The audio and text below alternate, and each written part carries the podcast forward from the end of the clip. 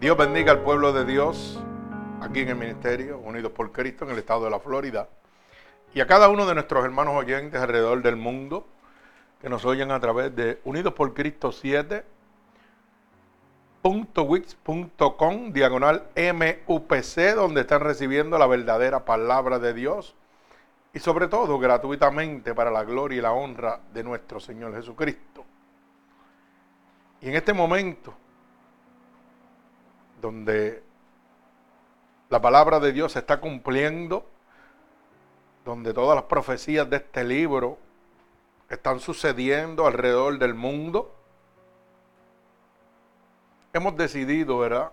Por voluntad de Dios, traerle esta poderosa palabra, la cual hemos titulado Dios en su providencia.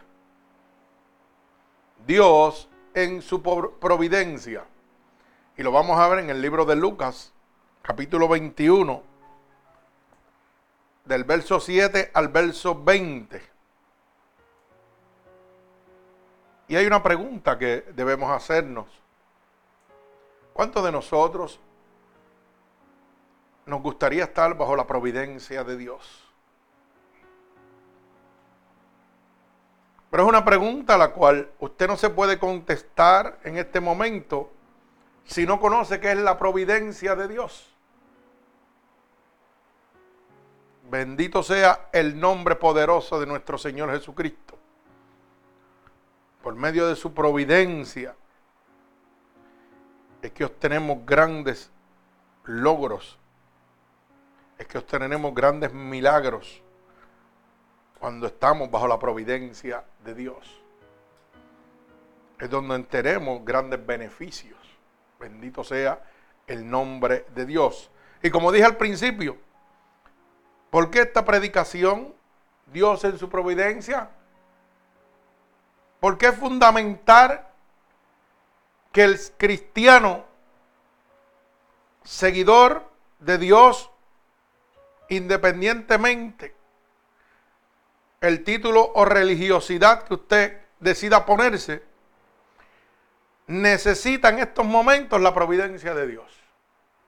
Ya que todo lo que está establecido en la palabra de Dios se está cumpliendo. Y es un peligro en este momento usted, usted estar sin la providencia de Dios. Bendito sea el nombre de Jesús. Y usted dirá, pastor, pero avance y dígame qué es la providencia de Dios. Pues sabe qué? La salvación es obtenida por medio de la providencia de Dios. Pero esa, esa salvación tiene un periodo de espera. Usted también tiene que esperar a que hayamos entrado en profundidades en la palabra para que usted pueda entender lo que es la providencia de Dios. Bendito sea el nombre de Jesús. Y como dije al principio, el libro de Lucas capítulo 21, verso 7 al verso 20. Y voy a leer la palabra de Dios en el nombre del Padre, del Hijo y del Espíritu Santo. Y el pueblo de Cristo dice amén. Así que para dar lectura a esta palabra voy a orarle a Dios. Señor, con gratitud delante de tu presencia, para dar esta poderosa palabra en este momento.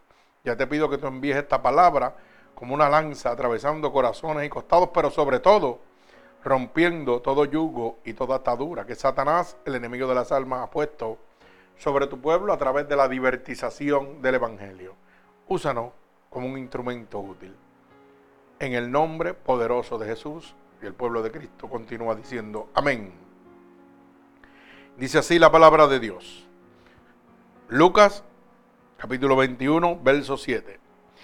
Y le preguntaron diciendo, Maestro, ¿Cuándo será esto? ¿Y qué señal habrá cuando estas cosas estén para suceder? Entonces dijo, mirad que no seáis engañados, porque vendrán muchos en mi nombre diciendo, yo soy el Cristo y el tiempo está cerca. Mas no vayáis en pos de él. Y cuando oigáis de guerras y de designaciones. No os alarmaréis, porque es necesario que estas cosas acontezcan primero, pero el fin no será inmediatamente. Entonces le dijo, se levantará nación contra nación y reino contra reino, y habrá grandes terremotos y en diferentes lugares hambre y pestilencia, y habrá terror, grandes señales del cielo. Pero antes de todas estas cosas, os echarán mano y os perseguirán, y os entregarán a las sinagogas y a las cárceles, y seréis llevados ante reyes y ante gobernadores por causa de mi nombre. Y esto os será ocasión para dar testimonio. Proponed en vuestros corazones no pensar antes cómo habéis de responder en vuestra defensa. Porque yo os daré palabra y sabiduría, la cual no podrán resistir ni contradecir todos los que se opongan. Mas seréis entregados aún por vuestros padres y hermanos y parientes y amigos, y matarán algunos de vosotros. Y seréis aborrecidos de todo por causa de mi nombre. Pero ni un cabello de vuestra cabeza perecerá. Con vuestra paciencia ganaréis vuestras almas. Pero cuando veréis a Jerusalén rodeada de ejércitos, sabed entonces que su destrucción ha llegado. Que el Señor añada bendición a esta poderosísima palabra. Y queda más que claro establecido que estas son señales las cuales Dios ha establecidas para que nosotros entendamos que tan pronto y tan cerca está la venida de Dios.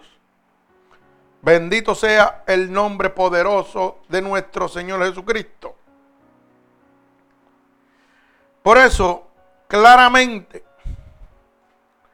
Dice la palabra en el verso 8, mirad que no seáis engañados porque vendrán muchos en mi nombre, diciendo yo soy el Cristo y el tiempo está cerca. Y le hace una amonestación, una advertencia, no vayáis detrás de ellos. Hermano, hace un tiempo atrás, hace años atrás, es de conocimiento mundial porque hasta en los canales de televisión se entrevistó a este hombre, José Luis, ¿verdad? Que decía que era el Cristo hombre.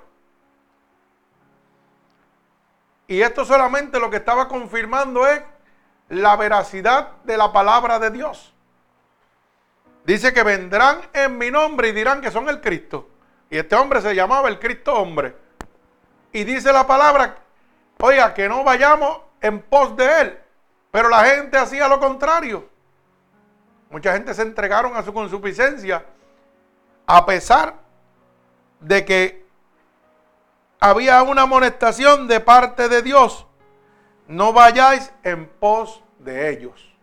O sea que no fuéramos detrás de estas personas que se denominaban, el Cristo hombre, Jesucristo. Pero nosotros nos hacíamos de oídos sordos, ¿verdad? Todo aquel que decidió seguir a este Cristo, que decía él que él iba a morir, pero iba a resucitar. Y todavía lo están esperando. Y es lamentable en este momento nosotros ver cómo es engañado el pueblo de Dios. Pero ¿por qué somos engañados? Pues gracias a la divertización del Evangelio, que es nada más cambiar las palabras de Dios a nuestra manera para poder someter a la humanidad, para poder someter al de poco conocimiento. Pero la palabra dice que no dejemos que seamos engañados. O sea, Dios ha dejado establecido en la Biblia, que es su boca, que es su palabra, todas las cosas que han de suceder para que usted no sea engañado. Y nosotros, lamentablemente, no queremos oír. Bendito sea el nombre poderoso de mi Señor Jesucristo. Entonces, debemos entender que necesitamos la providencia de Dios sobre nuestras vidas. ¿Por qué? Porque la providencia de Dios nos va a dar la facultad para no ser engañados, para no ser perseguidos, para no ser burlados por el enemigo de las almas. Bendito sea el nombre de Dios. Como dije al principio, Dios ha dejado establecido ya leyes, ha dejado establecido mensajes en la palabra de Dios para que usted sepa cuán cerca está Dios de nosotros. Para que usted sepa qué tan pronto viene Dios por su pueblo. Para que usted se prepare, para que usted diga, hoy yo quiero la providencia de Dios. Bendito sea el nombre de Jesús. Una de las primeras señales que dice, como repito nuevamente, como dice el verso 8, dice, que no seamos engañados porque vendrán en mi nombre diciendo que yo soy el Cristo. Esa es una de las señales que Dios dejó establecida para que usted sepa que Dios está más cerca que nunca. Y esto sucedió ya hace años. Hace pocos años, vuelvo y repito, para los que no habían podido oír, vino un hombre de Puerto Rico, de Ponce, Puerto Rico, que se llamaba Jesucristo. Decía que él era el Cristo hombre. La palabra lo dejó escrito hace más de 2500 años. O sea, él se pronunciaba el Cristo vivo, el Cristo hombre. ¿Y qué dice la palabra en el verso 8? En el verso 8 del capítulo 21 del libro de Lucas, que vendrán hombres diciendo que se denominarán Jesucristo. O sea, que la palabra no se contradice, que esto es una realidad. ¿Y qué dice? Que esta es una de las señales que va a avisar que la venida de Jesucristo está más cerca que nunca que es cierto que la misma Biblia testifica que nadie sabe cuándo será, pero Él está dejando señales para que usted se prepare, para que no sea sorprendido, porque dice que vendrá como ladrón en la noche y usted no espera un ladrón en su casa. El ladrón llega cuando menos usted se lo espera, así va a llegar Cristo.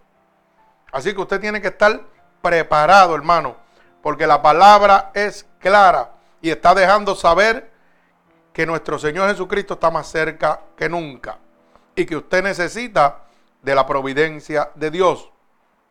Por eso dice el verso 8, cuando esto suceda, el tiempo está cerca. Y dice, amonestando, y no vayan detrás de esta gente. Pero ¿sabe cuántos miles de personas hicieron oídos sordos de lo que Dios le está advirtiendo? Van a venir, van a decir que soy yo, pero no vayan detrás de ellos porque van a ser engañados. ¿Y qué sucede? La gente no le importó. Él levantó iglesia, y hay miles de miembros por ahí. Y él declaró que él iba a morir y iba a resucitar. Todavía están esperando que resucite. Está podrido. Todavía lo están esperando. Y todavía hay gente que lamentablemente están, están embrutecidos por el enemigo que todavía siguen esperando que resucite. Así estamos viviendo, hermano. Pero usted sabe por qué pasa esto. Por la divertización del Evangelio porque la gente está cambiando la palabra de Dios a su manera. ¿Sabe por qué sucede esto? Porque Dios no ha dejado la palabra de Dios para leerla y nosotros no la leemos. Entonces cuando un pastor viene a robar, a engañar, que dice, vendrán falsos profetas, mercaderes de la palabra y harán mercadería de ti.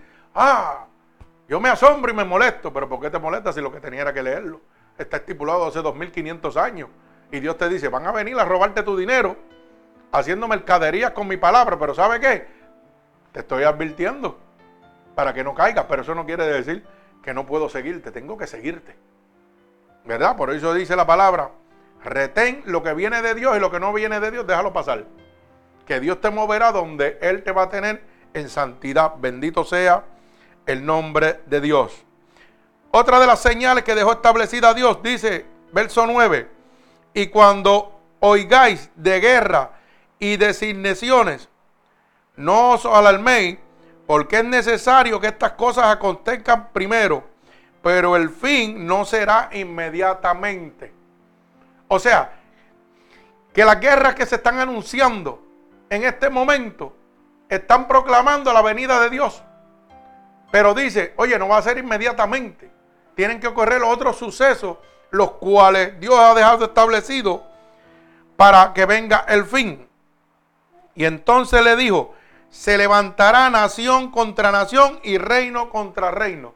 Y usted me dirá si hoy día no se está levantando nación contra nación, reinos contra reinos. Todas las naciones se están levantando. Estados Unidos se está levantando contra Corea. Corea contra Estados Unidos, Alemania. ¿Y todos hacia dónde van? Hacia la guerra del Almagedón. Y la palabra habla aquí de eso mismo. Habla de que, oiga, cuando Jerusalén sea rodeada, entonces vendrá el fin. Santo, yo siento la presencia de Dios en este momento. Así que, para que usted pueda ir entendiendo, y dice el verso 11, y habrá grandes terremotos. Y usted me dirá si hoy en día no hay grandes terremotos alrededor del mundo, donde miles de personas están falleciendo. Y en diferentes lugares habrá hambre y pestilencia. Y usted me contestará nuevamente si en este momento no hay hambre y pestilencia en diferentes lugares del mundo. En Haití la pestilencia era insoportable de tanta gente que murió y tenía que quemar los cadáveres para evitar una epidemia. O sea que la palabra se está cumpliendo y usted tiene que prepararse. Bendito sea el nombre de Dios. Así que, y habrá terror y grandes señales del cielo. O sea, que del cielo descenderán grandes señales. Los mismos científicos han establecido que va a venir un meteorito a chocar con la Tierra. Eso es lo que la ciencia dice. Pero ya la palabra de Dios dice que vendrán señales del cielo. Y señales de lo alto no son los terremotos, los huracanes, las tormentas, que son bajo la providencia de Dios. El único que tiene poder para detener los vientos, para abrir los mares. Mi alma alaba al Señor. Vive Cristo.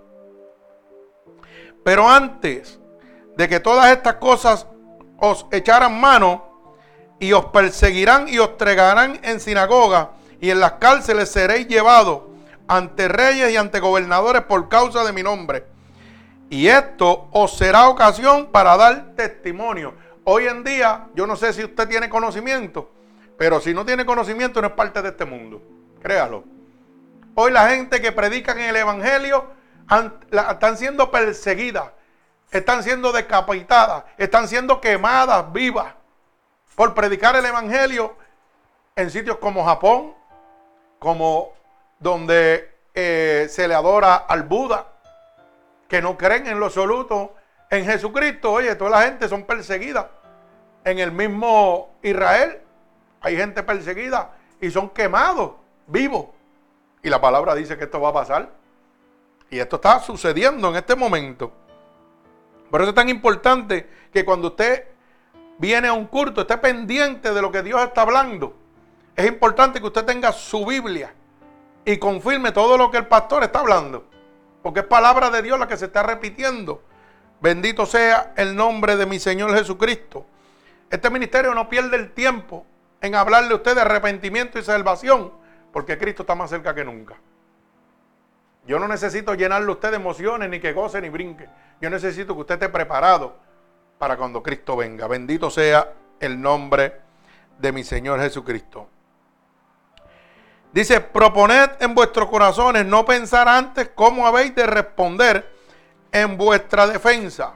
O sea, que cuando nosotros seamos perseguidos, cuando nosotros que llevamos el Evangelio, oiga, seamos acusados, entremos en una contienda la cual nosotros no vamos a buscar, sino las personas que le sirven a Satanás, al enemigo de las almas, para que usted lo pueda entender, van a ir a hacerle preguntas capciosas para hacerlo caer a usted. No se preocupe por lo que usted tiene que hablar, porque dice la palabra en el, verso 15, no te preocupes porque yo daré palabra y sabiduría, la cual no podrán resistir ni contradecir todos los que se opongan. O sea, que yo no necesito tener un conocimiento vasto de lo que yo tengo que hablar de Dios. Dios se va a encargar que en el momento y que llegue esa situación, Dios te va a poner palabras en tu boca. Y tú vas a decir, Dios, pero ¿qué es esto? ¿Cómo yo estoy hablando esto? si esto yo no tengo conocimiento de esto? Porque es Dios el que va a hablar por ti. Por eso le decía, ¿verdad?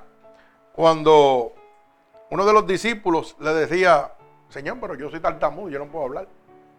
¿Y qué le dijo Dios? No te preocupes que yo voy a poner palabras en tu boca. Solo abre la boca y yo la voy a llenar. Y eso es lo que hacía Dios. Ah, le ponía las palabras correctas que tenía que hablar. Se, acababa hasta la gaguera y el tartamudeo.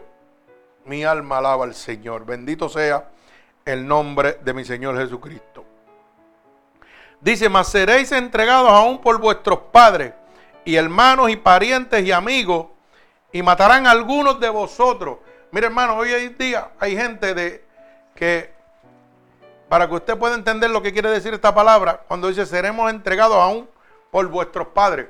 Hay gente que cuando nosotros venimos a Cristo, aceptamos a Cristo como nuestro Salvador, tratan de oponerse a lo que nosotros hemos tenido decidido, pero hay gente que nos ama, hay gente que nos aprecia, hay gente que están contentos con nuestra decisión.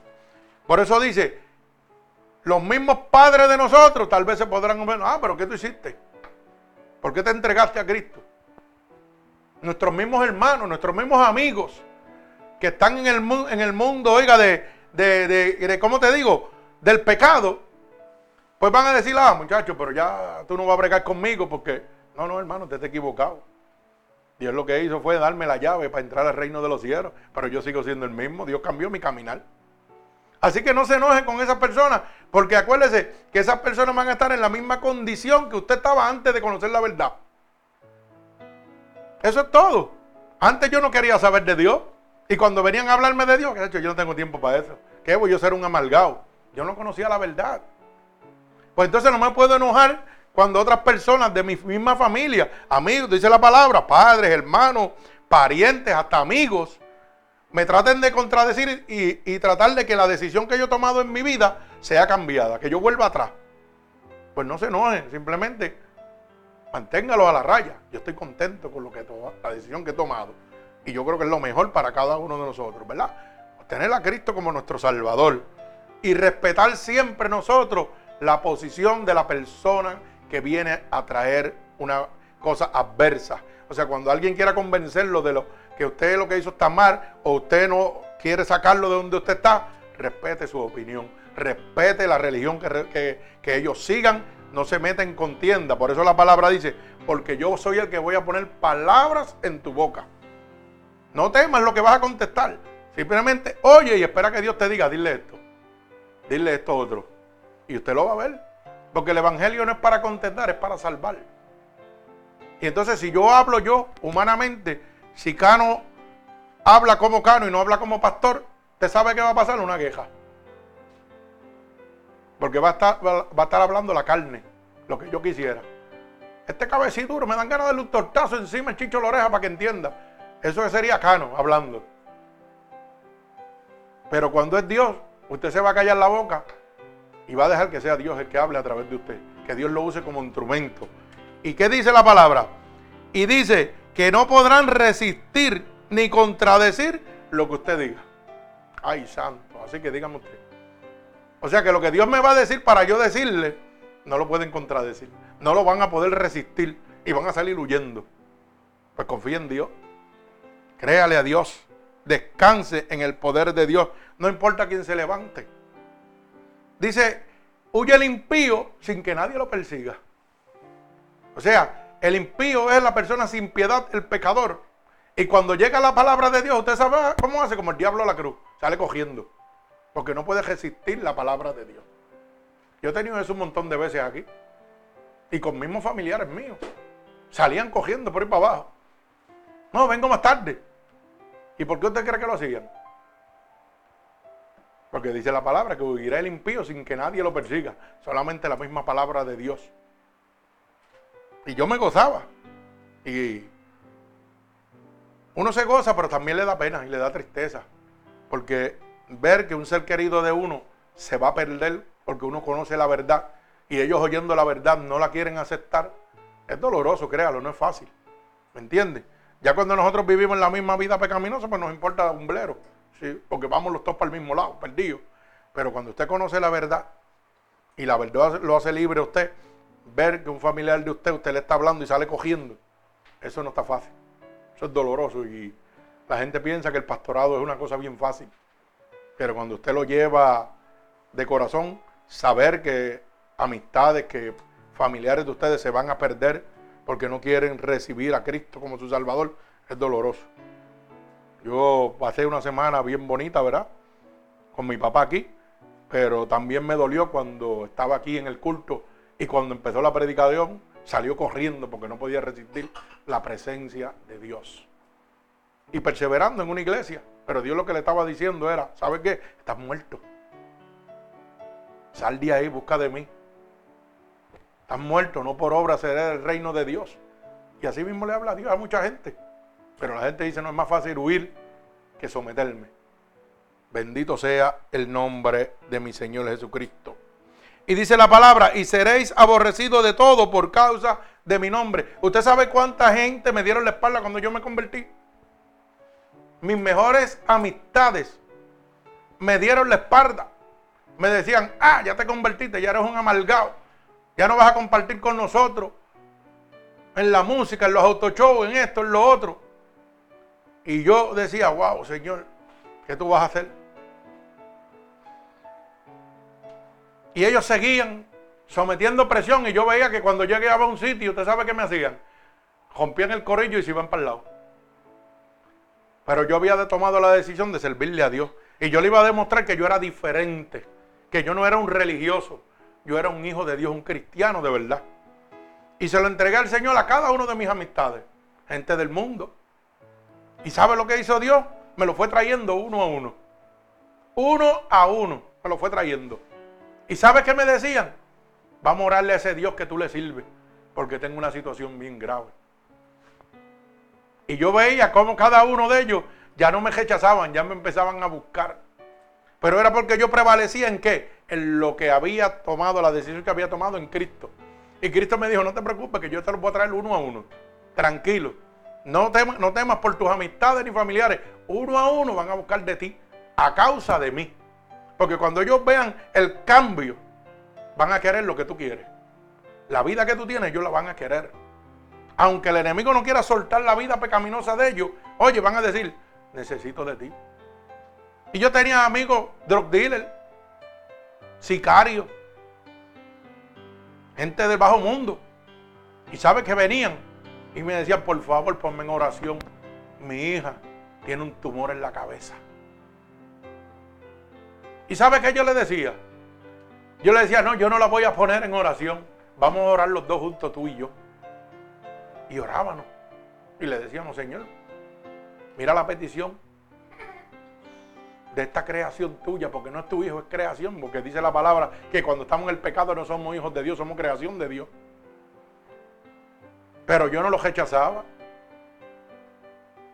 Y orábamos. Pero es muy diferente, usted tiene que ser sabio porque el diablo es inteligente, no crea que el diablo es bruto, el diablo es bien inteligente. Hay gente que venían y decían, ponme a mi mujer en oración, ponme a mi familia en oración, pon mi enfermedad en oración. Pero se iban y iban a brincar y a saltar. No, no, voy a usar tu Dios a conveniencia. Dios no trabaja así. O sea, yo voy a orarle a Dios para que te sane, para que tú sigas haciendo poca vergüenza. Yo voy a orarle a Dios para que tú sigas destruyendo tu vida, destruyendo a los demás vendiendo droga, alcohol, prostitución. Y tú me estás diciendo, no, ora por mí, pero a mí no me toque. Dios no trabaja así. Por eso siempre que una persona me dice, ¿sabes qué? Necesito que me pongas en oración. No, no, no, yo no te voy a poner en oración, vamos a oración. Si tú quieres, vamos a orar tú y yo ahora mismo. Tiempo no se pierde. Es muy diferente cuando una persona cristiana que le sirve a Dios te llama y te dice, mira, ponme en oración, porque están sirviendo al mismo Dios, pero el que está en el mundo no le sirve al mismo Dios. Entonces yo voy a orarle a Dios para que tú hagas lo malo. Y yo veo como mucha gente hace eso. No, no, no, vamos a orarle. Si el mismo Dios que yo le sirvo es el mismo que te creó a ti. Lo que pasa es que a mí me oye porque yo soy parte de, de Él en este momento. Si tú quieres que Él te oiga, tú vas a tener que hacer algo. Y entonces, ¿sabes cómo hacen? Se pierden porque no lo quieren. Salen cogiendo, no lo quieren en lo absoluto. Quieren seguir en su vida pecaminosa. Así que no se sienta mal cuando mucha gente le dé la espalda. A mí me dieron la espalda y hoy todos están detrás de mí. ¿Por qué? Porque yo no cambié lo que era, yo cambié mi caminar. Usted siempre va a ser el mismo, el mismo charlatán, el mismo gozador, el mismo chistoso. Ahora va, va a cambiar un caminar. Usted va a dejar de hacer las cosas que le desagradaban a Dios. Es correcto, no es lo mismo como dice mi esposa, creer en Dios que creerle a Dios. Son cosas bien diferentes. Todo el mundo cree en Dios, pero usted le cree a Dios. Si Dios te dice, camina por encima de las aguas, ¿tú lo vas a hacer? Alaba alma mía Jehová. ¿Ah? Pero lo hizo. ¿Sí o no? Y si Él lo hizo, yo lo puedo hacer. Y dice la palabra que si yo le dijera al monte, échate a un lado, Él se echaría. Y no lo puede hacer. Se abrió los mares.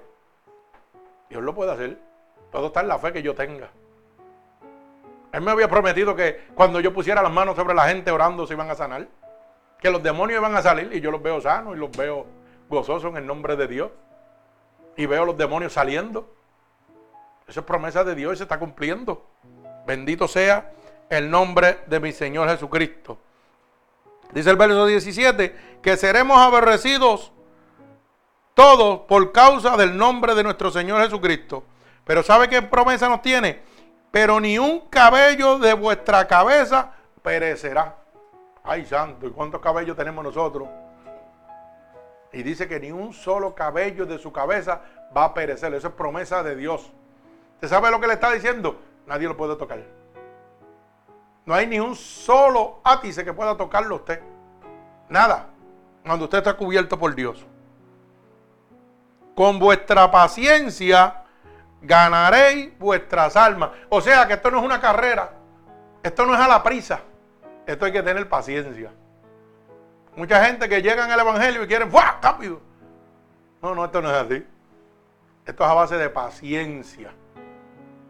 ¿Usted sabe cuántos años estuve yo muriéndome? Un montón de años muriéndome y la gente sanándose. Y llorando y la gente sanándose. Y Dios me estaba enseñando la paciencia. Y el diablo me mandaba con la misma gente que se sanaba. Me decían, adiós, pero tú estás orando y la gente te está sanando y el Dios tuyo te deja morir. Te vas a morir. Tentándome. Porque el diablo no deja de tentar, al mismo Dios lo tentó. Vemos Jesucristo, le dijo, si tú eres el Hijo de Dios, tírate, que los ángeles te van a coger, no te van a dejar caer. ¿Mm? si te postrares delante de mí, todo lo que está viendo te daré. Y era verdad, porque el mundo le pertenece a Satanás. Todas las riquezas del mundo le pertenecen a él. Y se las podía ofrecer a Jesucristo, claro que se las podía ofrecer, por autoridad de Dios. Que el dueño es Dios, sí es Dios, pero el que gobierna se llama Satanás. Por eso que usted ve que hay tanta gente que pacta con el diablo. Por riquezas, por comodidades, bendito sea el nombre de Dios. Pero hay que tener paciencia. Hay gente que Dios lo sana ahí en el momento. Pero hay gente como a mí que me tuvo años padeciendo. Pero en medio de, esa, de ese sufrimiento, de ese tiempo, ¿usted sabe qué? Aprendí yo. Aprendió mi esposa. Y aprendió miles de personas que fueron sanados. Decían, ay, pero yo no me acabo de sanar. Eso no es a tu tiempo, es al tiempo de Dios. Ya la obra está hecha. Deja que la semilla crezca. Con paciencia, tranquilo. Y en el momento Dios lo hace. Bendito sea el nombre de Jesús. Cuando nosotros le demostramos a Dios que confiamos totalmente en Él, es el momento donde el milagro se activa en nuestra vida. Pero cuando estamos en desesperación o pensando, no me acabo de curar esto, lo otro, no, no. Es cuando yo declaro, Señor, mi vida te pertenece, haz como tú quieras. Yo soy del polvo de la tierra y del polvo de la tierra tú me hiciste. Tú conoces dónde me duele y dónde no me duele. Así que dale. Vamos por encima. Que ponen los médicos que tienen cierta sabiduría, claro que sí. Y usted debe seguir esas instrucciones hasta que Dios lo sane. No es que las va a tirar para el lado los medicamentos. Pero si Dios le dice, ya no los use más, pues no los use más. Que yo te voy a sanar, pues te voy a sanar. Espere oír la voz de Dios. No se adelante. Nosotros teníamos una hermanita, Noemí, padecimiento de cáncer. Y lamentablemente, ¿ah? de los riñones, ¿verdad? De riñones, perdón. Y ella decía en todo momento que Dios la iba a sanar. Y cuando fue a dializarse, que le querían dializar, le dijo que no. Y yo le dije, hermana, y el pastor se lo dijo, hermana, había usted tiene fe que Dios la va a sanar, pero usted tiene que hacer el proceso como Dios quiere, no como usted quiera. ¿Usted ha oído la voz de Dios decirle que la va a sanar? Porque nosotros no estamos eternos aquí. Puede ser mi tiempo y Dios me va a decir, ¿sabes qué? Prepárate porque vengo por ti. Tú tienes que esperar lo oído de Dios. ¿Y qué hizo? Rechazó todos los medicamentos. Rechazó todos los tratamientos. No, Dios me va a sanar. Y la gente le hablaba de parte de Dios. Y la gente le llevaba mensajes, pastores. Le hablaban de parte de Dios. Las cosas no son así, son así. Se tiene que esperar en el tiempo de Dios. No le hizo caso. Partió. Falleció. Eso es una desobediencia. Bendito sea el nombre de Dios. Mire, hoy día yo tomo un solo medicamento, pero yo tenía sobre 30 medicamentos. Y me lo seguía tomando, a pesar de que Dios me había prometido que me iba a sanar. Pero ¿qué hizo Dios? Me lo fue eliminando uno a uno, uno, uno, uno, uno, todo. Lo único que tengo es el de, el de aguar la sangre, más nada. Nada más. Y es porque la condición de la sangre mía se pone gruesa. Y tiene que estar agua completa todo el tiempo. Pero todos los medicamentos me los eliminó. Y yo tengo fotos ahí donde está la. Parecía una farmacéutica. Me los quitó uno a uno, uno a uno, uno a uno. Fue quitándome y eliminando. Quitándome y eliminando. Pero tuve que esperar en él. ¿Y qué yo le decía, Señor? Tú sabes que los medicamentos me van a dañar los riñones. Brega con eso, ahora, órale a Dios. Y Dios lo hace. Y Dios bregó con la situación. Bendito sea el nombre de mi Señor Jesucristo. Con vuestra paciencia, dice el verso 19, ganaréis vuestras almas. Con la paciencia usted va a obtener el reino de Dios. Así que, y dice, pero cuando vieres a Jerusalén rodeada de ejército, Sabed entonces que su destrucción ha llegado. Y yo le pregunto en este momento, ¿no van todos estos países a rodear a Jerusalén, a destruirlo, a la guerra del Armagedón? Si usted no sabía esto, yo no sé en qué planeta está. Si usted no sabía esto, yo no sé dónde usted está metido. Y la palabra de Dios lo está diciendo claramente entonces vendrá el fin. Quiere decir que Dios está bien cerca. Y la pregunta es, ¿usted está cerca de Dios? ¿Usted está listo para cuando Cristo venga? Porque puede venir Cristo de dos maneras diferentes. Puede descender de los cielos, como dice la palabra, a buscarlo a usted. Y dice, y los muertos en Cristo resucitarán primero. Y vendrá a buscar que al pueblo de Dios. Pero si está ahí una queja y usted pierde la vida. No lo sabe. No lo sabe.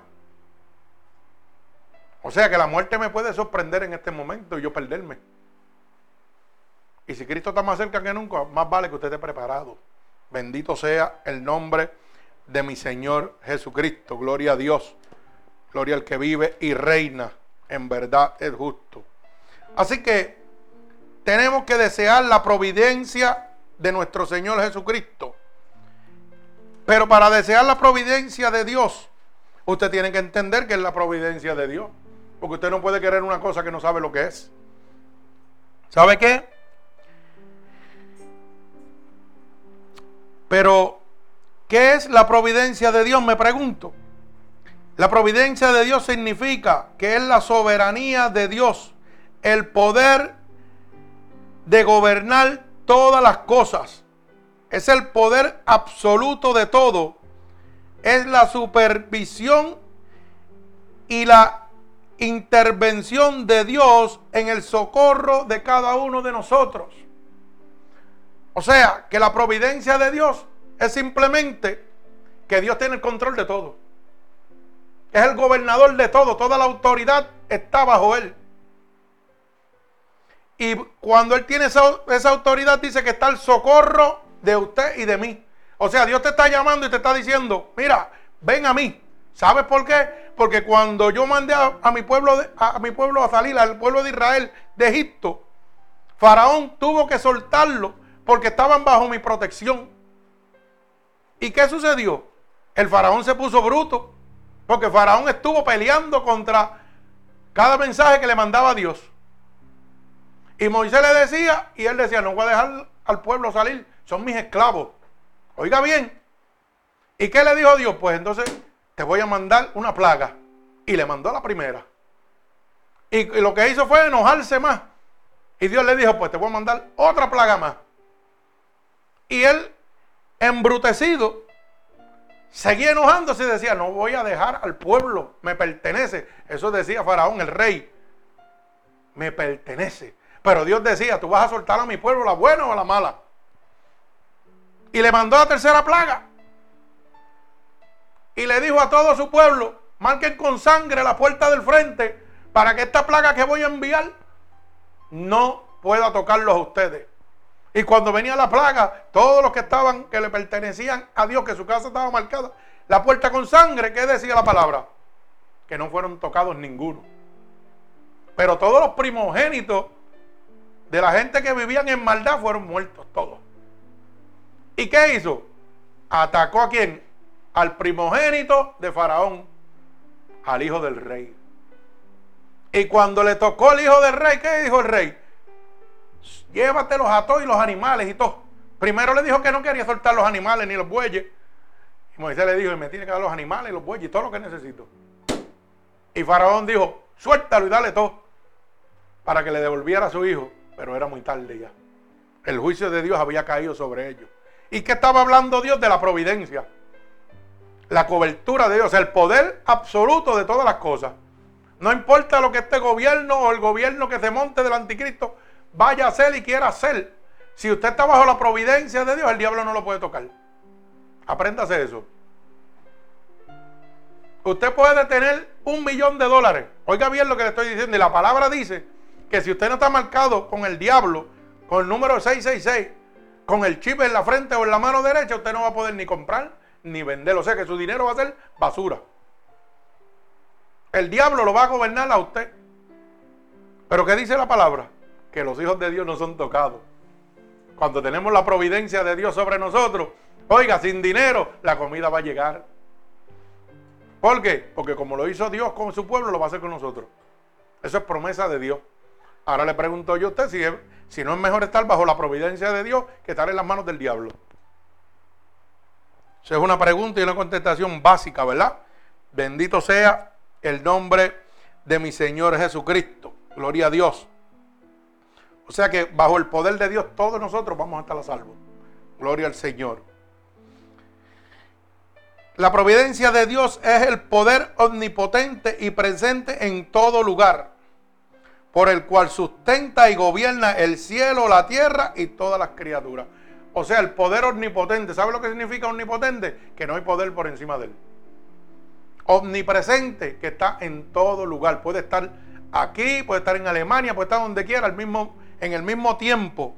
Y dice que sustenta, o sea, que nos mantiene. ¿Ok? Y gobierna desde el cielo, la tierra y todas las criaturas que en él habitan. ¿Usted sabe lo que significa? Que Dios sostiene todas las criaturas.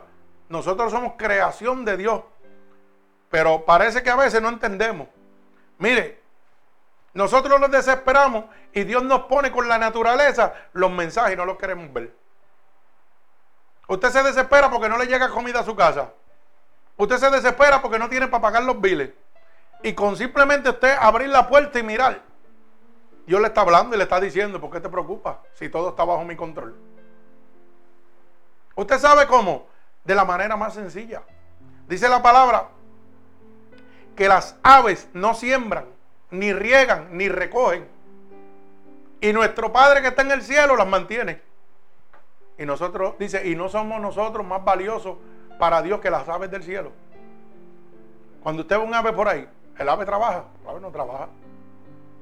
¿Quién lo sustenta? Dios. ¿Y qué pasa? Dios le da sus lugares también.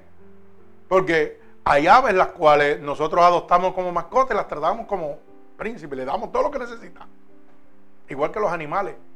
Usted adopta un perro, lo mete en su casa y te le da comida, lo baña, lo prepara, lo cuida si se enferma, lo lleva al veterinario. Y le pregunto, ¿hace algo él? No hace nada. ¿Quién lo está sosteniendo? Dios. Usándolo usted como instrumento. Pero la sabe que están volando por ahí. El que la mantiene es Dios. Él se encargó de proveerle todo lo que ellos necesitan. Necesitan un refugio, están los montes. Necesitan comida, están las frutas. Y Dios me está hablando, me dice, oye, si yo las mantengo a ellas, no te voy a mantener a ti, que eres más importante para mí que esta sabes. Porque ustedes son mi creación máxima. Alaba alma mía Jehová. Bendito sea su santo nombre. De manera que todas las cosas acontecen por la voluntad de Dios. Todo lo que está sucediendo, dice la palabra, que es la voluntad permisible de Dios, que Dios todo lo permite. Mire, hay veces que usted no va a entender por qué Dios permitió una enfermedad en su vida, por qué Dios permitió una contienda en su familia. Usted no lo va a entender. Y Dios no le va a decir por qué lo hace. Pero ¿sabe lo que Dios le promete? Que va a estar con usted en medio de esa situación. Él no me va, no va a explicar por qué él hace las cosas, porque él puede hacer las cosas como él quiera. Pero él me promete que en medio de esa situación, él va a estar conmigo. Hay una enfermedad, él me va a dar el calmante de mi dolor. Hay una muerte, él me va a abrazar y me va a dar el consuelo. Eso lo hace Dios con nosotros. Hay una contienda, una guerra, él me va a dar la paz en medio de eso. Y eso te lo ve. Hay gente que me dice, claro, pero ¿cómo tú puedes estar alegre con tantos revoluciones? Pues yo dependo de Dios. Yo dependo totalmente de Dios. Él es el que hace las cosas. Y pasan 20 cosas y uno se ríe después, ¿qué vamos a hacer? Hay que bregar con lo que hay. Que Dios meta las manos como tiene que ser. Y que en cada momento, oye, como que se trata el mostrito de salir de uno. Pero cuando tú vas, ¡eh! papá dice, estate quieto, no me pertenece a mí, estate quietecito, no te desesperes. Y mire, ¿sabes lo que viene? Las aguas vuelven otra vez a bajar. Pero eso uno lo va aprendiendo con el proceso con Dios. Mi alma alaba a Cristo.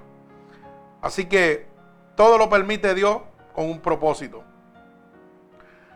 Todo lo que la tierra produce, la sequía o la lluvia, la salud o la enfermedad, o sea, Dios es el polo opuesto de la suerte o la casualidad.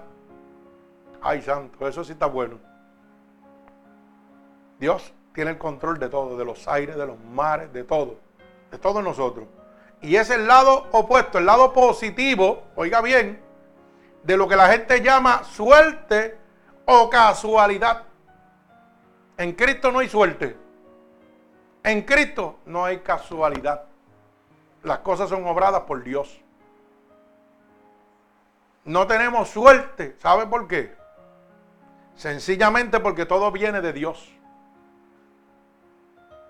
Y ahí es donde usted tiene que tener mucha precaución. Bendito sea el nombre de Dios. Dios preserva y cuida todas sus criaturas. Todo lo que Dios ha creado, Dios lo va a cuidar y lo va a preservar en todo momento. Por eso dice el libro de Enemías, capítulo 9, verso 6. Enemías, capítulo 9 y verso 6. Dice así. Tú solo eres Jehová, tú hiciste los cielos y los cielos de los cielos, con todo su ejército, la tierra y todo lo que está en ella, los mares y todo lo que hay en ellos. Y tú vivificarás todas estas cosas y los ejércitos de los cielos te adorarán. Usted sabe lo que significa vivificar, darle vida. Todo lo que Dios creó le ha dado vida. Todo tiene un propósito en la vida. Bendito sea el nombre de Dios. El libro de Mateo, capítulo 10, verso 28 y verso 29. Mateo 10, verso 28 y verso 29 dice así. Y no temáis a los que matan el cuerpo, mas el alma no pueden matar. Temed más bien aquel que puede destruir el alma y el cuerpo en el infierno. No se venden dos pajaritos por un cuarto. Con todo, ni uno de ellos cae a la tierra si vuestro Padre no lo permite. Oiga eso. Ni un pajarito cae sobre la faz de la tierra si Dios no lo permite. Bendito sea el nombre de Dios. ¿Y qué dice? Que no le tema a los que matan el cuerpo. Témele el que puede matar el alma, el espíritu. El que puede enviarlo al infierno. A ese que tú tienes que temerle. La gente le tiene miedo y que a los muertos. Usted puede tenerle miedo a lo que usted quiera. Yo no le tengo miedo a eso. ¿Usted sabe por qué? Porque están viviendo una fantasía. Dice la Biblia claramente que ni los vivos pueden interceder por los muertos, ni los, muertos pueden interceder por los vivos. ¿Usted sabe lo que significa? Que los muertos después que están muertos no pueden salir de ahí para ningún lado. Que lo que existe son espíritus demoníacos, potestades. Pero usted no puede hablar ni con muertos, ni los muertos pueden hacer nada por usted. Ni usted puede hacer nada por los muertos. Porque la palabra es clara. Y el cuerpo va al polvo de la tierra donde salió. ¿Y qué hace? Se disuelve. La carne se disuelve, no hay nada. Y el espíritu y el alma irán a dónde? A donde Dios, que fue el que los dio. Y van a un juicio. Y después que entran al infierno o al cielo, no pueden salir de ahí. Es eternamente. Pues entonces es un disparate que usted diga que un muerto lo está persiguiendo. Es un disparate que usted diga, Mira, se murió mi mamá y mi mamá me está hablando todos los días por la noche. Eso es un disparate, hermano. La palabra de Dios no se puede contradecir. Eso son disparates. Entonces la gente usa eso, mire, para alimentar los sentimientos de las personas. Lo que pasa es que usted tiene una conciencia que no duerme y unos sentimientos que están aquí en el corazón y tiene unos sueños. Pero no es que es una realidad, es un sueño. Y el sueño, cuando usted se despierta, ¿qué hace? ¡Puf! Desvanece. Y yo puedo soñar de que mi mamá me habló. Yo lo puedo soñar, pero no es una realidad, es un sueño. Pero nosotros no lo, lo metemos en la cabeza. A mí me está hablando fulano de tal. Hermano, la Biblia dice que los muertos no pueden hacer nada ni interceder con los vivos. Ni los vivos pueden interceder con los muertos. Así que el que está basado en esas cosas está, está bien perdido, no sabe lo que está hablando. Una vez nosotros morimos, mire, dice la palabra que tendremos que dar juicio al tribunal de Dios. ¿Para qué? Para dar cuenta por lo bueno y lo malo que hice mientras estaba en el cuerpo. Y dependiendo lo que yo hice mientras estaba en la tierra vivo, en este cuerpo, el alma mío y el espíritu mío van a darle cuenta a Dios. Y Dios va a decidir dónde va. Tú vas para aquí, tú vas para allá. Porque dice, y un segundo libro servirá, el libro de la vida por el cual vas a ser juzgado. El libro de la vida. Si lo hiciste bien y aceptaste a Cristo, Dios te va a decir, ven y entra. Pero si lo hiciste mal, tienes el, fuego eterno. Y dice que es eterno. Y si es eterno, usted no puede salir de ahí. Pues entonces, ¿cómo un muerto puede salir a hablarle a usted? Explíquemelo. Imposible. Lo que hay son demonios, potestades, principados, legiones. Que lo estipula la palabra de Dios. En el libro de Efesios, capítulo 6, verso 10, léalo. Dice que ellos tienen poder y están aquí. Y las potestades y las malicias están por ahí, los demonios están por ahí. Y usted los puede sentir y usted los puede ver pasar como sombra. Y cargan la, propiedad suya donde usted vive. Claro que sí. Ellos tienen autoridad para estar donde ellos les dé gana. Pero eso es donde usted permite. Si usted lo permite, ellos entran. Si usted no lo permite, no tienen nada que buscar ahí. Bendito sea el nombre de mi Señor Jesucristo. Gloria a Dios. Así que Dios cuida todas sus cosas. Bendito sea el nombre de Dios. Dios acompaña a sus hijos en todo momento. Bendito sea el nombre de Dios. Mire cómo lo dice en el libro de Génesis, el primer libro de la Biblia. Gloria a Dios. Que Dios acompaña claramente a todos sus hijos. Y yo le pregunto, la gente dice que todos son hijos de Dios. Todos somos hijos de Dios. La Biblia dice lo contrario. Dice que a los que recibieron a Cristo le dio potestad de ser llamados hijos de Dios. O sea que si usted no lo recibe, no es un hijo de Dios, usted es una creación. ¿Por qué? Porque está apartado de Dios a causa del pecado. Y el pecado dice que es muerte en Cristo. Y mientras usted no se entrega a Cristo, el camino que le espera es el del infierno. Bendito sea el nombre de mi Señor Jesucristo. Mire cómo dice el libro de Génesis, capítulo 28, verso 15. Génesis 28, 15. Mi alma alaba al Señor. Génesis 28, 15. he aquí, estoy contigo y te guardaré por donde quiera que fuere y volveré a traerte a esta tierra, porque no te dejaré hasta que haya hecho lo que te he dicho. ¿Usted sabe lo que sucede? Este es cuando Dios le habla a Jacob en sueño. Dios le va a hablar a usted, a todo uno de nosotros. Nos va a hablar en sueño o en revelación. Y le va a hacer una promesa. Y te está diciendo, y no te voy a dejar hasta que yo cumpla lo que te prometí en un sueño. O a lo que yo cumpla lo que te revelé en una revelación. Eso es promesa de Dios para cada uno de nosotros. Así que Dios preserva y nos cuida. Cuando el enemigo va a atacarlo usted a su casa, o viene un ataque a usted, para que lo pueda entender de parte del enemigo, ¿sabe lo que hace Dios? Dios le habla aquí al oído cuando usted le sirve a Dios. Le dice, cuídate de fulano, cuídate de fulana, viene fulano para acá, viene lleno de maldiciones, estate quieto, acéptalo, háblalo, pero ten mucha cuenta, cuídate, mantente en oración. Dios te dice, mira, tal vez Usted dice, mire, viene fulano de tal, pero ya Dios te lo había dicho. Te dijo, viene fulano de tal y necesito que me ore. Ora para yo protegerte, para yo mantenerte cubierto. Y eso no quiere decir que usted no va, usted va a rechazar a la gente de su casa, no, negativo. No rechace nunca a nadie. Ámelo. Demuestre quién vive en usted. Respete para que sea respetado. Si usted quiere que respeten su religión, respete los de los demás. No traiga contienda. ¿Sabe por qué? Porque Dios lo que va a hacer es que te va a hablar y te va a decir, tranquilo, que yo te voy a cuidar. No te preocupes. Eso es todo lo que Dios hace. Bendito sea el nombre poderoso de nuestro Señor Jesucristo.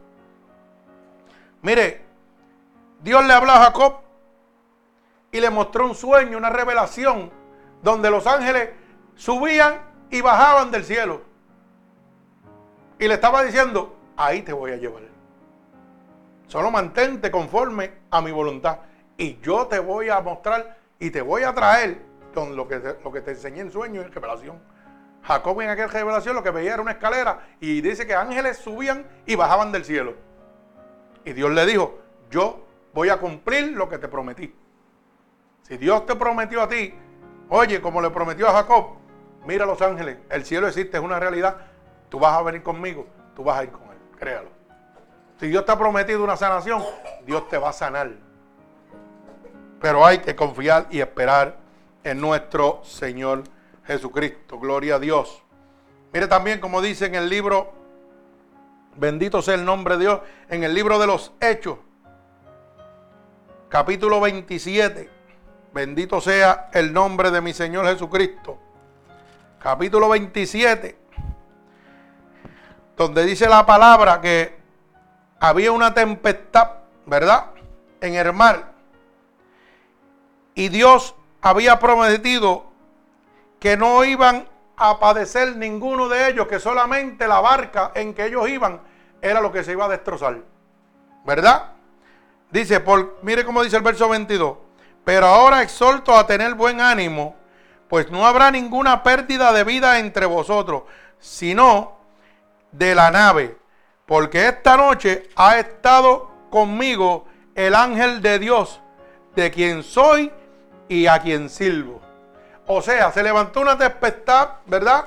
Le decía a Elías cuando iba en, e, esa barca y le dijo, dile a ellos que no teman, porque los mares los gobierno yo. Yo hago todo. Y le dice, no va a perecer ninguno de ustedes, porque yo los tengo cuidado. Mi ángel está contigo. Es promesa de Dios. Lo único que va a padecer es la barca. El barco se va a destruir, pero ninguno de ustedes va a perecer. Por eso le dice claramente que ellos estaban cubiertos por el ángel de Dios. Cuando usted está cubierto por el ángel de Jehová, el diablo no lo puede tocar, hermano. Eso es sencillo. Satanás no lo puede tocar. Que venga el diablo a la puerta de su casa, que se meta adentro. Y dice el Señor, ¿sabe qué? no te puede tocar. Porque estás cubierto con mi sangre, estás cubierto con mi armadura. Eso lo dice en Primera de Juan, capítulo 5, verso 18. Dice, y los que están engendrados por el Espíritu de Dios, ¿qué dice? Que el diablo no los toca. Si usted está lleno del Espíritu de Dios, olvídese de que venga el diablo y trate de hacer lo que le dé la gana, él va a salir cogiendo. Dice, resista el diablo y huirá de usted. Mi alma alaba a Jesucristo. Bendito sea su santo nombre. Dios provee protección divina. Por eso dice el libro de Isaías, capítulo 43, verso 1 y verso 3. Vea cómo dice Isaías 43. Del verso 1 al verso 3 dice, ahora dice Jehová, creador tuyo, oh Jacob y formador tuyo, oh Israel, no temas porque yo te redimí. Te puse nombre mío, eres tú. Cuando pases por las aguas, yo estaré contigo. Y si los ríos no te anegaran, cuando pases por el fuego no te quemarás, ni la llama arderá en ti. Bendito el nombre de Dios. Porque Jehová, porque yo Jehová, Dios tuyo, el Santo de Israel, soy tu Salvador. A Egipto he dado por tu rescate y a Etiopía y, he, y a Seba por ti. Oiga, ¿sabe qué? El Señor te está diciendo, el fuego va a arder y tú no te vas a quemar. Las aguas pueden crecer y tú no te vas a ahogar. ¿Qué te está hablando? De la cobertura de Dios. Que cuando nosotros estamos bajo la providencia de Dios, que es el poder de gobernar todas las cosas, no te puede pasar nada. Y yo pregunto, entonces no es mejor estar con Dios. Lo mejor es estar con Cristo, hermano. ¿Sabe por qué? Porque el diablo no me puede tocar. Y si el diablo no puede tocar, no puede haber tristeza en mi vida. No puede haber enfermedad. No puede haber maldad. Porque todo está bajo el poder de Dios. Mi alma alaba a Cristo. Bendito sea su santo nombre. Dios cuida a todos sus santos, dice su palabra. Libro de Isaías, capítulo 63, verso 12 y verso 13. Para que lo pueda entender. Isaías 63, verso 12 y verso 13. Dice, el que nos guió por la diestra de Moisés, con el brazo de su gloria, el que dividió las aguas delante de ellos, haciéndose así nombre perpetuo, el que los condujo por los abismos con un caballo, por el desierto, sin que tropezaran. Ese es el que nos está cuidando a nosotros. A los que le servimos a Dios, ese es el que nos cuida el que dividió los mares cuando Faraón envió su ejército a destruirlo. El que le dio comida a cada uno de nosotros, ¿verdad? Y nos sigue en este momento. Bendito sea el nombre de Dios. Mire cómo dice Romanos capítulo 8 y verso 14. Romanos 8, 14. Porque todos los que son guiados por el Espíritu de Dios, estos son hijos de Dios. O sea que es claro, si usted no es guiado por el Espíritu de Dios, usted no es hijo de Dios, por más que usted diga que es hijo de Dios. Tiene que ser guiado por el Espíritu de Dios. Tiene que haber aceptado a Cristo como su único y exclusivo Salvador para poder heredar el reino de Dios. Mi alma alaba a Jesucristo, gloria a Dios. Usted tiene que entender una cosa muy importante, que la providencia de Dios controla los designios malignos. Cuando algo mal viene, algo maligno viene a su mente, para que usted lo haga, Dios tiene el control de eso. Mire cómo dice el libro de Génesis, capítulo 45. Libro de Génesis, capítulo 45, verso 5 al verso 7. Dice así: Ahora pues no entristecáis, ni os pese de haberme vendido acá, porque para la preservación de la vida me envió Dios delante de vosotros.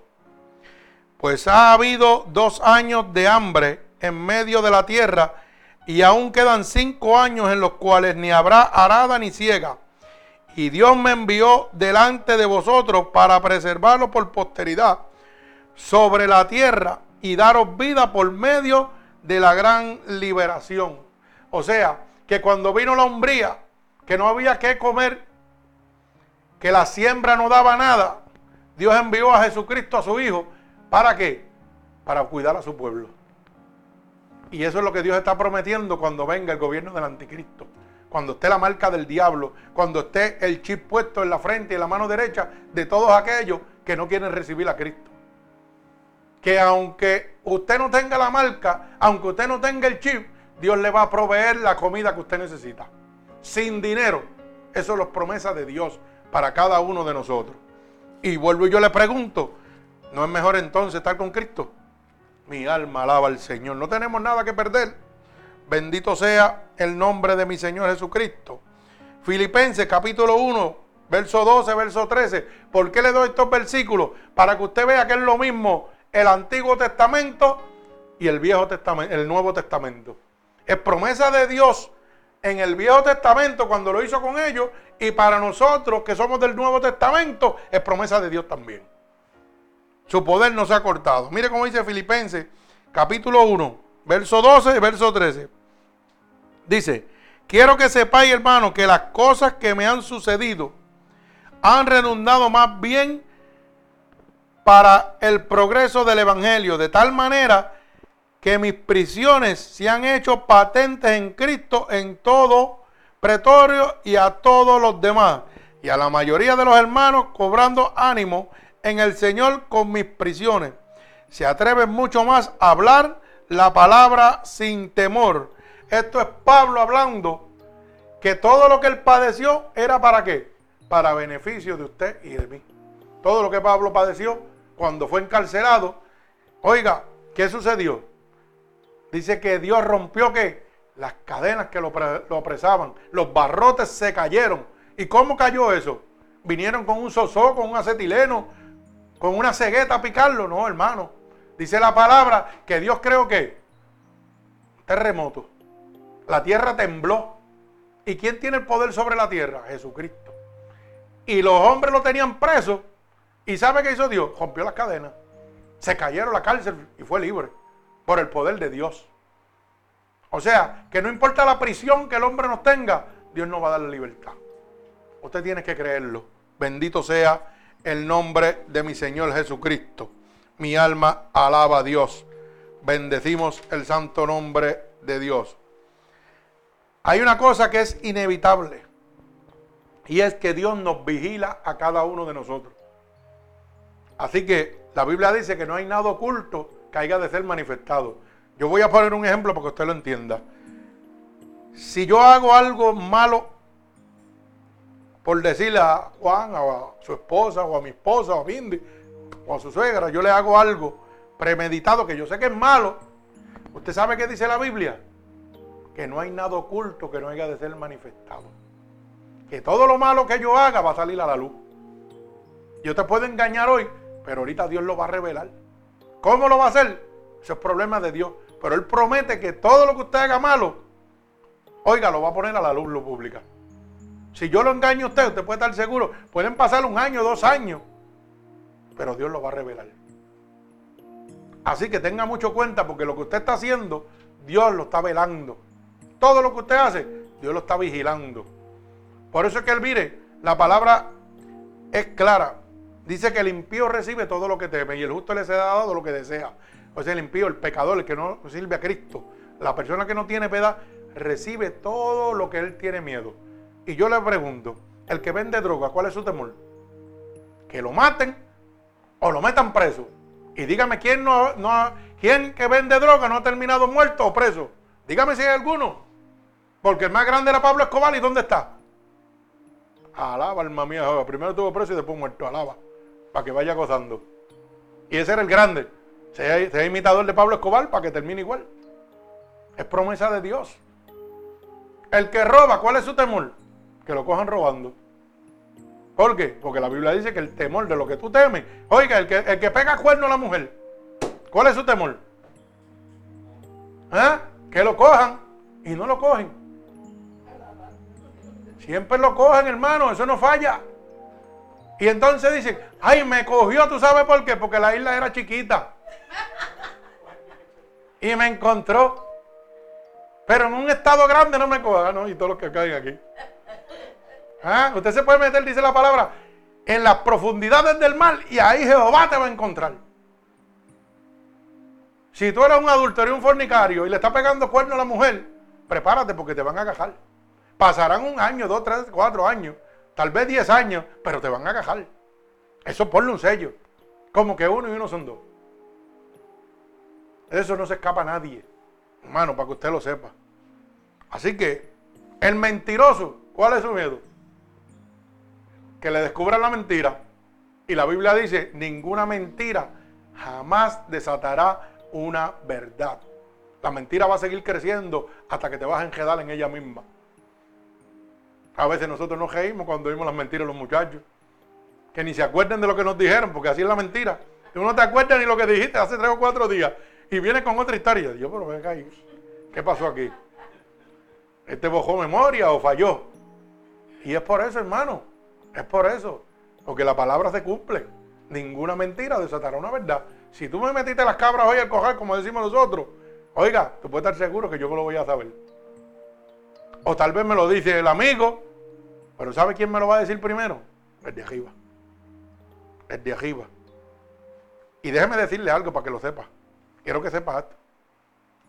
Dios da la discernición para que usted se prevenga. ¿Ok? Sin importar si usted le sirve a Dios o no le sirve a Dios. Para que usted lo sepa. No tiene que estar metido en una iglesia porque Dios le habla. A veces yo soy el cristiano y mi mujer por decirnos es la cristiana y la mujer mía me dice, cuídate de ese. Y uno dice, pero ¿qué tú estás hablando si tú no sabes nada de eso? Póngale oído que Dios usa lo que sea, como quiera. A la inversa también.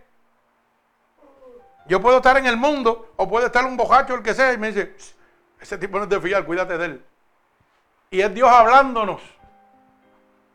Y uno a veces dice, Yacho, pero todo lo que este dice sale, ¿qué es lo que le pasa a este? No, es que no es él, es el de arriba. Que Dios usa cualquier instrumento para prevenirlo y para cuidarlo, porque de esa manera Dios te cuida. Así lo hizo con Balaán, con un burro. Sí, hermano, eso es la Biblia. Un ángel estaba con la espada desenvainada para matar a Balaán. ¿Y qué hizo el bujo? Pegó a hablarle. Cuando pegó a azotarlo. Y la buja le dijo, ¿por qué me pega? ¿Y qué le dijo el burro a Balaán? Porque si no hago esto, ese ángel que está ahí te va a matar. Y había un ángel gigante con su espada desenvainada hasta que Dios le abrió los ojos a Balaán y lo pudo ver. Un burro, un animal Así que no se sorprenda que este animal que está aquí le esté hablando. Alaba alma mía Jehová. Góceselo. Aquí nos gozamos en el nombre de Dios. Si Dios habló con bujo, pues con este bujo que Dios le hable no es nada. Aquí nos gozamos en el nombre de Jesucristo. Sí, porque yo soy un animal, pero modificado. Por la gracia de Dios. Primero era un animalito bruto, porque vivía en el pecado, pero ahora Dios me lavó con su sangre. Y ahora me hizo en vez de un cabro, me hizo un ovejo. Bendito sea el nombre de Dios. hermano, usted piensa que es un chiste, pero esto es serio. Usted ha ido a un cabro y una vaca y, un, un, ovejo, no, no pronuncian igual. ¿Usted sabía? No lo hacen igual, porque hasta en eso está la sabiduría de Dios. El cabro es desobediente. Eso es lo más desobediente que hay. Y cuando el, cuando el pecado llega, ¿cómo le dice él? Ve. Ve. Hay una mujer ahí. Ve. Hay prostitución. Ve. ¿Y cómo dice la oveja? Hay prostitución, hay pecado. Me, me arrepiento. Hasta la pronunciación de ellos es diferente. Uno va cogiendo el pecado y otro huye del pecado. Así es Dios. Créalo. Uno dice ve y el otro dice me. Uno ve, ve para todo lo que hay malo. Y el otro dice me, me arrepiento de todo lo que he hecho. Para allá no voy a nada. Así es Dios. Pero nosotros no vemos la grandeza de Dios. Y nos reímos, pero eso es una realidad. Bendito sea el nombre de Dios. Primero yo decía, ve, y voy para todo lo que había. Ahora digo, me, me arrepiento de todo lo que hacía y estar tan lejos del amor de Dios. Bendito sea el nombre de Jesucristo. Así que Dios nos vigila y estamos culminando. Dios nos vigila y nos cuida siempre. Mire como dice el Salmo 121, 4. Salmo 121, verso 4. Bendito sea el nombre poderoso de mi Señor Jesucristo. Repito, Salmo 121, verso 4. He aquí, no se adormecerá ni dormirá el que guarda a Israel. ¿Quién es Israel? Nosotros somos el pueblo de Dios. Y dice que qué? Que Él no duerme ni un solo segundo. Él siempre nos está velando. Pero déjeme darle una buena noticia. Que no está velando del enemigo de las almas. Pero le voy a dar una mala también. El diablo tampoco duerme. Está 24-7 como está Cristo. Así que apréndase esto para que no se lo olvide. Un cristiano part-time no puede hacerle frente a un diablo que trabaja full-time. Si usted es un cristianito de embuste, usted no le va a poder hacer frente al diablo. Usted tiene que estar, mire, metido en la palabra, pendiente a que Dios le hable. Hacer su vida normal, pero saque el tiempo para Dios. Busque su aposento, busque su intimidad. Busque una esquina, mire, calladito. Hasta cuando vaya solo por ahí, háblele a Dios. No deje de hablarle a Dios ni un solo día de su vida. Porque el diablo no duerme, pero Dios tampoco. Mi alma alaba a Jesucristo, gloria a Dios, al que vive y reina. Así que, mire cómo dice el Salmo 139. Gloria al Señor. Salmo 139, verso 1 al verso 5. Dice, oh Jehová, tú me has examinado y conocido. Tú has conocido mi sentarme y mi levantarme. Has entendido desde lejos mis pensamientos. Has escudriñado mi andar y mi reposo. Y todos mis caminos te son conocidos pues aún no está la palabra en mi lengua, y he aquí, oh Jehová, tú la sabes toda. Detrás y delante me rodeaste, y sobre mí pusiste tu mano. Tal conocimiento es demasiado maravilloso para mí. Alto es y no lo puedo comprender. Oiga bien lo que dice el Señor.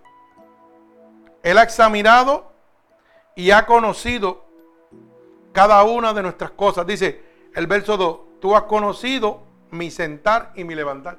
Dios sabe cuando yo me acuesto y cuando yo me levanto. Todo lo que yo hago desde que me acuesto hasta que me levanto. Dice, mira lo que dice, has entendido desde lejos mis pensamientos. O sea, que desde lo lejos los pensamientos, antes de que yo los tenga, ya Dios los conoce. Y nosotros creemos que engañamos a Dios. Mira qué tontos somos. Has escudriñado mi andar y mi reposo. O sea, cuando yo estoy descansando, Él sabe lo que yo estoy haciendo, lo que estoy pensando, lo que estoy maquinando. Cuando estoy por ahí tratando de hacer lo que voy a hacer, Él también lo sabe lo que yo voy a hacer. Bendito sea el nombre de Dios. Todos mis caminos te son conocidos, no hay nada oculto.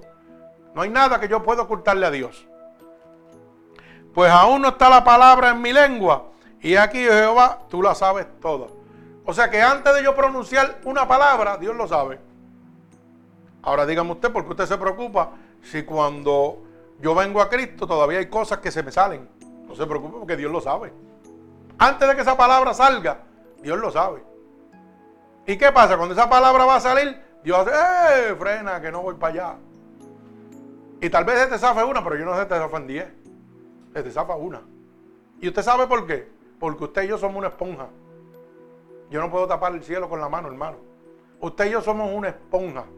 Si usted mete una esponja en un balde, esa esponja chupa todo el agua. Usted está en un mundo pecaminoso, donde lo que está oyendo no es ángeles ni, ni, ni, arcángeles. Usted está rodeado de demonios. Y donde quiera que usted camina por ahí, oye gente hablando malo, oye gente fornicando, prostituyéndose, haciendo cosas. O sea, usted no está ajeno de eso. ¿Y qué sucede? Cuando usted está al lado de muchas personas que se pasan hablando malo, usted puede estar seguro que una palabra se le va a salir a usted. Porque usted la graba en su subconsciente. Y de momento, ¡pah! esa palabra sale. Porque usted es una esponja.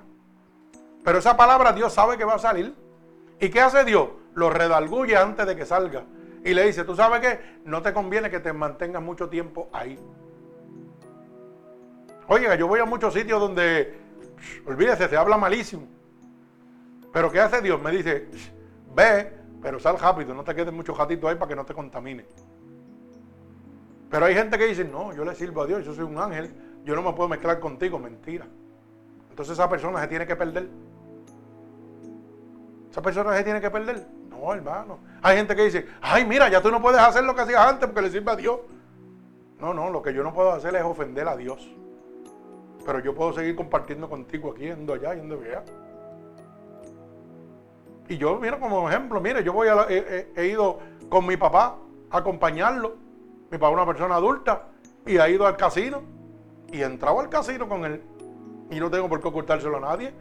Él juega y yo me quedo afuera. O miro así y ya, se acabó. No estoy cometiendo el pecado. ¿No va entendiendo? Eso es lo que hace Dios. Me evita eso. ¿Me entiende? ¿Por qué? Y no es que el juego sea tan malo, es el problema de lo que habita ahí. Las waitress andan allí con unos bikinis de esos ahí, que eso olvídese. Eso es terrible. Sí, eso yo lo veo por televisión a veces ahí en esos casinos de Las Vegas y todo. Eso es terrible. Los de Puerto Rico por lo menos le, ponían una falda. Pero habían una que iban a apretarse porque mi mujer trabajaba ahí. Y trabajaban con un chaleco y con una falda. Pero habían una que andaban, mire, como si tuvieran en traje de baño. ¿Por qué? Porque esa es la manera de atraer al cliente. Es la manera de atraer al cliente. Y unas eran medias hojas y otras eran medias decentes. Sí, hermano, de verdad. Porque ese es el trabajo, para eso le pagan. Si tú estás perdiendo, ah, no me importa, estoy contento porque me tienen contento aquí. Y te traen sándwich y todo. Pues ellos cogían eso y yo cogí el sándwich. Sí, porque pues, yo no, yo no haré lo malo, pero como como se juyo. Y hermano, ¿verdad? Que nos gozamos. Y me comía el sándwichito, me tomaba la piña colada de gratis. Me tapaba y botaba los chavos. Pero había momentos donde Dios me decía, no, ahí no. No, ahí no te quiero. Y yo no entraba ahí. Cuando voy a la pista de carrera, que hay la cosita esa del mojado, que las mujeres se mojan la camisa y no tienen nada abajo, el West Content teacher ese que le mientan, pues yo me voy a ver los cajos y los muchachos que se vayan a ver lo que quieran. ¿Me entiende? Es todo hacerlo, pero mire, como Dios quiere que usted lo haga. Haga las cosas conforme a voluntad de Dios. No deje que un, ni un pastor ni una iglesia le diga lo que usted tiene que hacer. ¿Sabe quién dirige su vida? Cristo. Si hay algo que usted no tiene que hacer, busque lo que está aquí en la Biblia. No deje guiarse por religiones, déjese guiarse por el Espíritu de Dios. Que Él le va a decir, eso no está bien. ¿Ok? Hay gente que se convierten en cristianos y lo primero que pegan a rechazar a los familiares que no están conformes a la voluntad de Dios. No, eso no es trabajo suyo, eso es trabajo de Dios. Eso es trabajo de Dios. El trabajo mío es mostrarle quién habita en mí y darte todo el amor que tengo que darte. Yo siempre he dicho, mi hijo es homosexual, mi hermano homosexual, mi hermana lesbiana, casada con una mujer. Yo no los rechazo a ninguno, yo los amo. ¿Sabe por qué? Porque para eso Dios me puso aquí. Para decirle que estoy aquí para servirle. Que ellos no quieran negociar conmigo. Eso es su decisión y yo la tengo que respetar. Tampoco tengo que obligarlo. Pero en el momento que tengan una situación, estoy aquí para decirle, aquí estoy para decirte que Dios te ama, que yo te amo y que puedo servirte siempre que tú lo necesites, sin tener que mezclarme en las cosas de ellos. Eso es sencillo, hermano. Así que no importa lo que, lo que usted, mire, el familiar de usted que esté haciendo lo que esté haciendo, le comparta con él, pero usted manténgase en lo suyo. Y usted va a ver cómo Dios hace las cosas. Bendito sea el nombre de Dios. Acuérdese que no hay nada oculto que Dios no sepa. Usted se acuesta, pero Dios no duerme. Así que lo que haga, tenga mucha cuenta de lo que está haciendo. Dios está siempre en tiempo de necesidad. Usted tiene que entender eso. Que en tiempo de la necesidad Dios es el único que va a estar siempre con usted. Cada uno de nosotros, hermano, hemos vivido situaciones en nuestra vida bien difíciles. Bien difíciles. Yo las he vivido. Yo he vivido situaciones en mi matrimonio que hemos estado apretados y, oiga, y a veces sin nada de qué comer. Y aún la gracia de Dios es tan sobreabundante sobre nosotros y nos ama tanto que sin servirle a Dios, Dios venía y decía, toma, ahí está eso. Y yo con los ojos ciegos no lo podía ver. Y Dios siempre cuidándome. Me convierto a Dios y entonces ¿qué hizo? Abrió las puertas de los cielos más grandes para mí. Porque Dios lo que me estaba era hablando. Cada uno de los que estamos aquí hemos pasado situaciones bien diferentes. A veces hemos dormido en el piso y no tenemos que comer. Hoy, para la gloria de Dios, estamos en una mejor situación, gloria a Dios. Porque yo me siento en victoria. Aunque tenga que pagar lo que tengo que pagar aquí, pero estoy cómodo. La comida no me falta. Todo lo que tengo, me lo da Dios. Hoy le sirvo a Dios, pues Dios tiene derecho a abrir las puertas de los cielos. Como todo padre le da a su hijo lo que su hijo le pide. Pero si yo no soy hijo de él, no me puede dar lo que yo le pido. Y con todo eso, como Dios no es humano, es divino, sin yo ser merecedor, aún haciendo yo lo malo, Dios hace lo bueno por mí. Dios me provee, Dios me sustenta. Bendito sea el nombre de Dios. Mire cómo dice Deuteronomio, capítulo 2 y verso 7 capítulo 2 y verso 7, para culminar.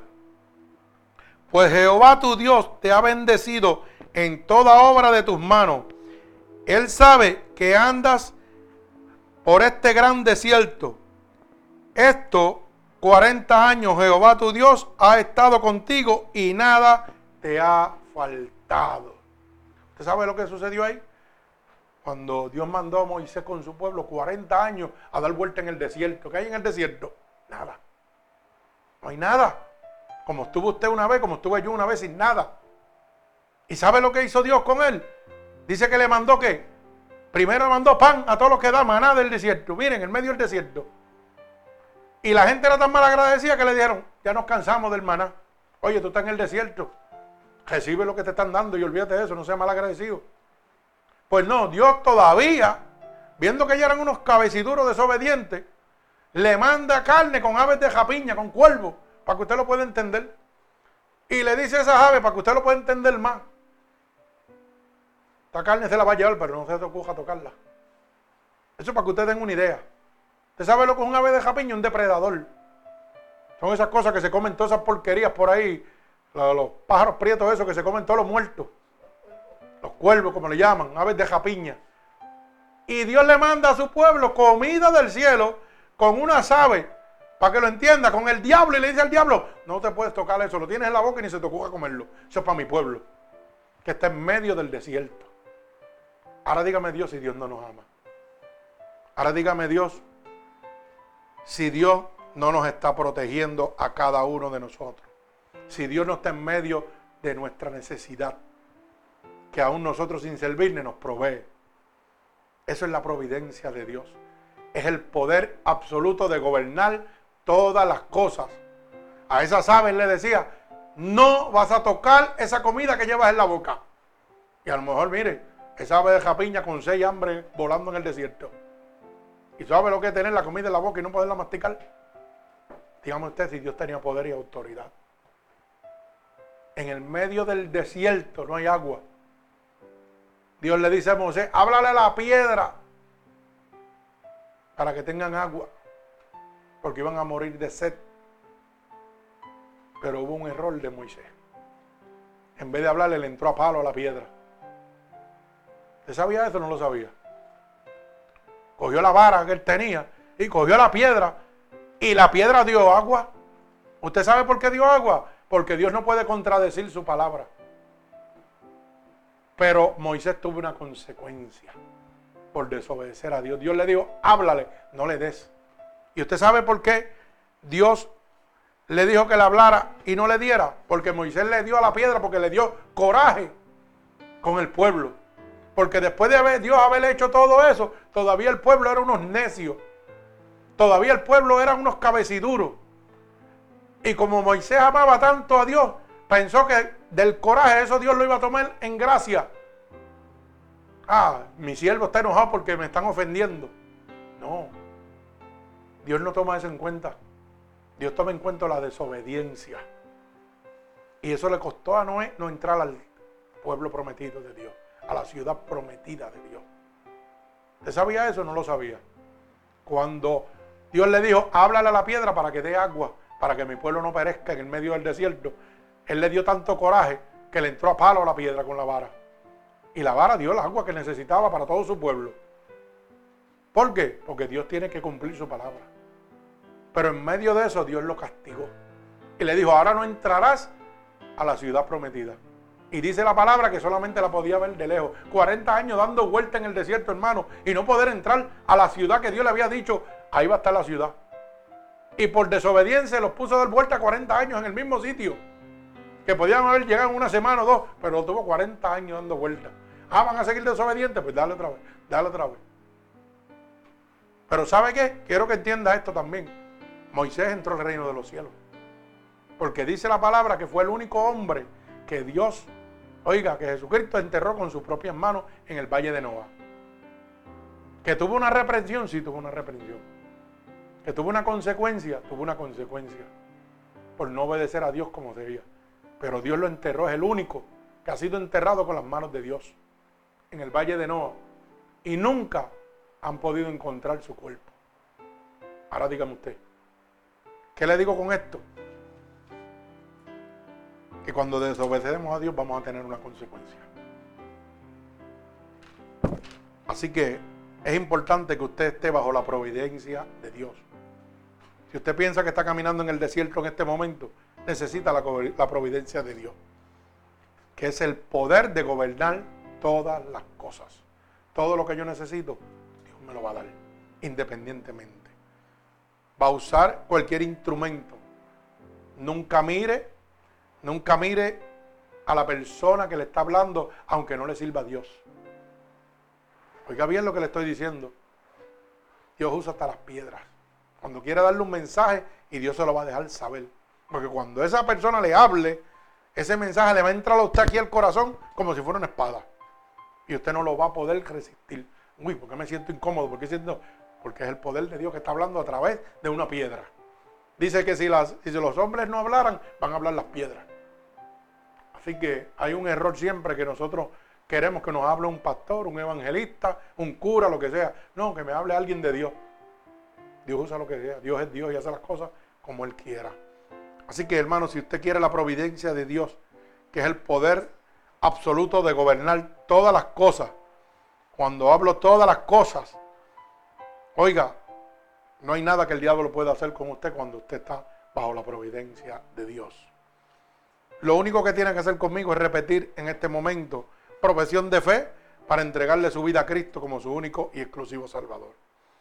Señor, en este momento he entendido a través de tu siervo lo que tu palabra poderosa ha revelado a mi vida. Y hoy quiero estar bajo tu providencia, que es el poder absoluto de gobernar todas las cosas, Señor. Así que te pido que en este momento que me perdones de todos mis pecados que he cometido a conciencia e inconscientemente. He oído que tu palabra dice que si yo declaro con mi boca que tú eres mi Salvador, sería salvo. Y estoy declarando ahora mismo con mi boca que tú eres mi Salvador. He oído que tu palabra dice que si yo creyera en mi corazón que tú te levantaste de entre los muertos, sería salvo. Y en este momento yo creo en mi corazón que tú sí te has levantado de entre los muertos. Así que te pido que me escribas en el libro de la vida y no permitas que me aparte nunca más de ti. Padre, en el nombre de Jesús, mira a cada una de estas personas alrededor del mundo que han declarado con su boca que tú eres su Salvador. Yo te pido que tú te allegues a ellos en este momento. Pósate sobre ellos. Extiende tu mano cobertora. Derrama toda tu providencia sobre ellos en este preciso momento. Átalos con cuerdas de amor a ti.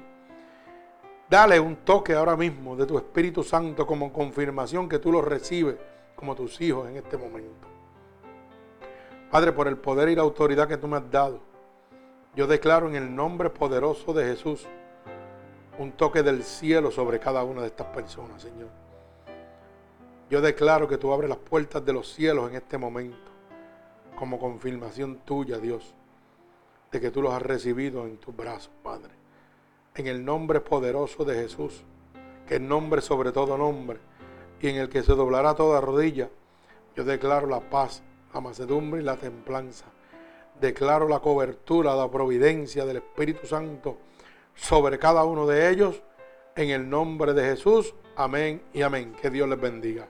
Así que cada una de estas personas, si esta predicación ha transformado su vida, puede hacérselas llegar a cada uno de sus amigos o familiares gratuitamente a través de Ministerios Unidos por Cristo 7.com diagonal MUPC. Unidos por Cristo 7.wix.com diagonal MUPC. Recuerde que ahí recibirá la palabra de Dios gratuitamente para la gloria de nuestro Señor Jesucristo. Dios los bendiga.